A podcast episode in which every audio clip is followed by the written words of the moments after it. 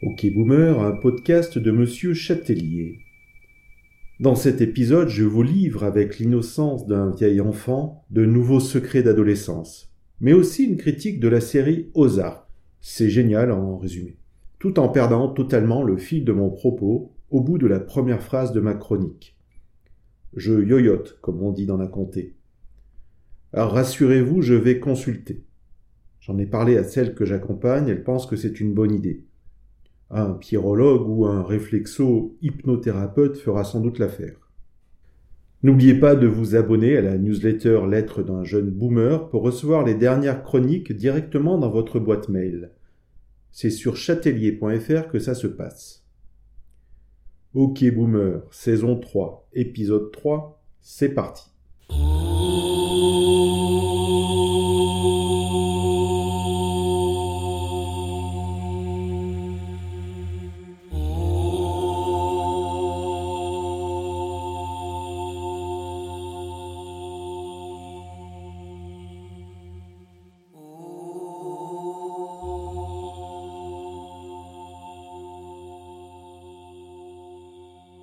Ozark est une beauté de série, ou comme le poserait Baba Hanouna le magnifique, c'est une bête de série, mes petites beautés.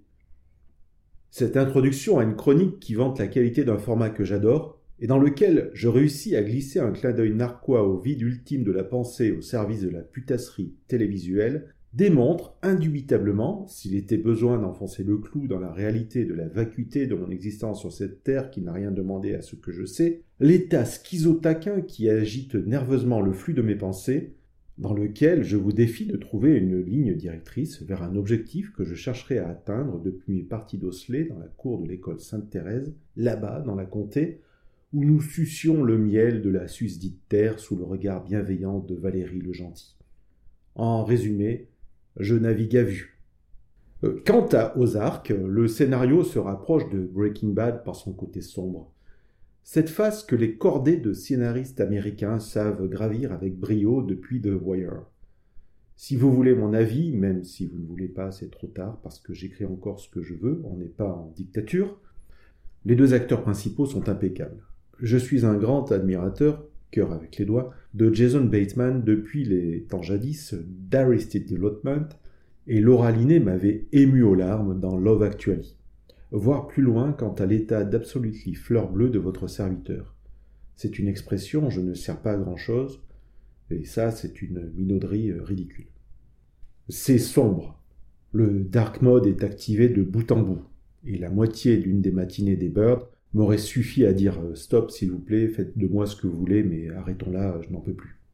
Ozark. Le scénario est au top, les acteurs sont géniaux, la réalisation a parfois des touches Michael Mann, celui de Collatéral, mais aussi celui de Deux flics à Miami, et surtout pas celui de Hacker.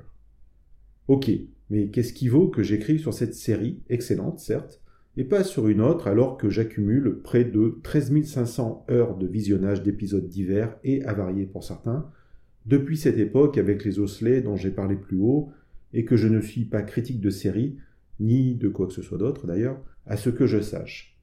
Cela tient à un acteur, dont le nom me renvoie à une époque trouble de ma courte vie, une ironie parce qu'en ce temps-là je voyais parfaitement bien. Essai Morales, prononcez-le comme vous le voulez, euh, je ne sais pas comment cela se dit, onze lettres qui sonnent comme les douze coups de minuit me renvoyant à cette époque tel Marty McFly, avec une barbe blanche mais toujours sur un skate et une casquette vissée sur la tête. Cela voudrait-il dire que Non, mais vous plaisantez, docteur. Peter Pan Foutaise Et Morales, le méchant de la saison 1 d'Ozark, que j'ai reconnu de suite comme étant, alors qu'il tentait de se cacher sous les oripeaux d'un personnage à, l'âge avancé, se prenant pour un Ulysse latino peut-être, Cruz Castillo, l'amoureux à jamais de Kelly Capwell dans ce feuilleton télévisuel magnifique qu'était Santa Barbara. Oui, lecteur, tu m'as bien lu. Monsieur Châtelier, à l'âge d'homme où on lui donne du vous, à tu et à toi, lâche une bombe, il regardait un feuilleton américain dans sa folle adolescence.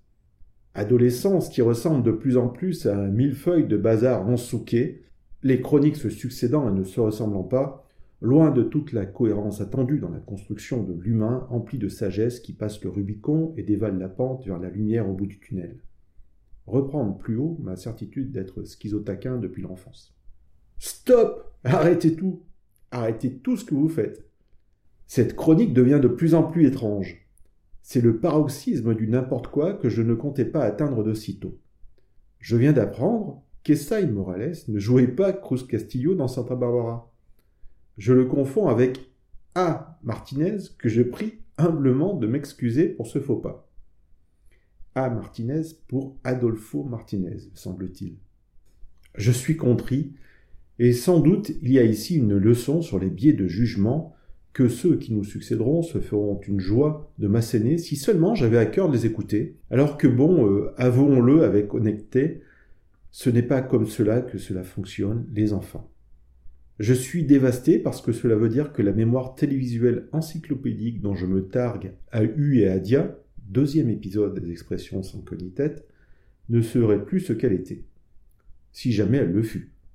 C'est une honte, une disgrâce. Je peux me tromper, et c'est une leçon de vie que je prends avec vous. Pour alourdir ma chute, je lis que Cruz était l'amoureux d'Iden, la sœur de Kelly interprétée par Robin Wright. Oui, vous avez bien lu, Robin Wright. Et Cruz était amoureux de la sœur du personnage joué par Robin Wright. Mais comment peut-on ne pas être amoureux de Robin Wright? En me relisant? Oui, euh, je me relis. Je me demande si l'addiction du jeune vierge effarouché de ces années-là pour ce soap opéra-là n'aurait pas comme origine un coup de cœur pour la future Madame Penn. Ce serait tellement plus simple. Plus simple que d'avouer le cœur en porte-étendard que je n'en pouvais plus chaque fin d'après-midi que je quittais les bancs du lycée en courant et replongeais dans les batailles des Capwell et Lockridge, ces Capulet et Montaigu de prise unique, le leader presse de ces temps-là, de cette Californie de carton-pâte mâchouillé comme les Américains seuls savent le faire parce que j'étais indubitablement, irrémédiablement et désespérément atteint du syndrome de la fleur bleue, une terrible maladie dont je me défie un peu plus tard en allant poursuivre des études, sans succès, je suis nul à la course, et surtout faire de moi un homme un vrai, nourri à la bière et aux frites du flunch, ce qui est un remède très efficace contre la maladie guimauvienne et débilitante sus-mentionnée. Il n'empêche que parfois il m'arrive encore de chantonner dans mon fort intérieur, derrière les barricades de ma vie, ce refrain. Et l'âge venant, j'ai peur de faire une rechute. Santa Barbara, qui me dira pourquoi j'ai le mal de vivre? Santa Barbara, je ne sais pas. Je vais comme un bateau ivre, emportant mes souvenirs. Oh, oh, oh.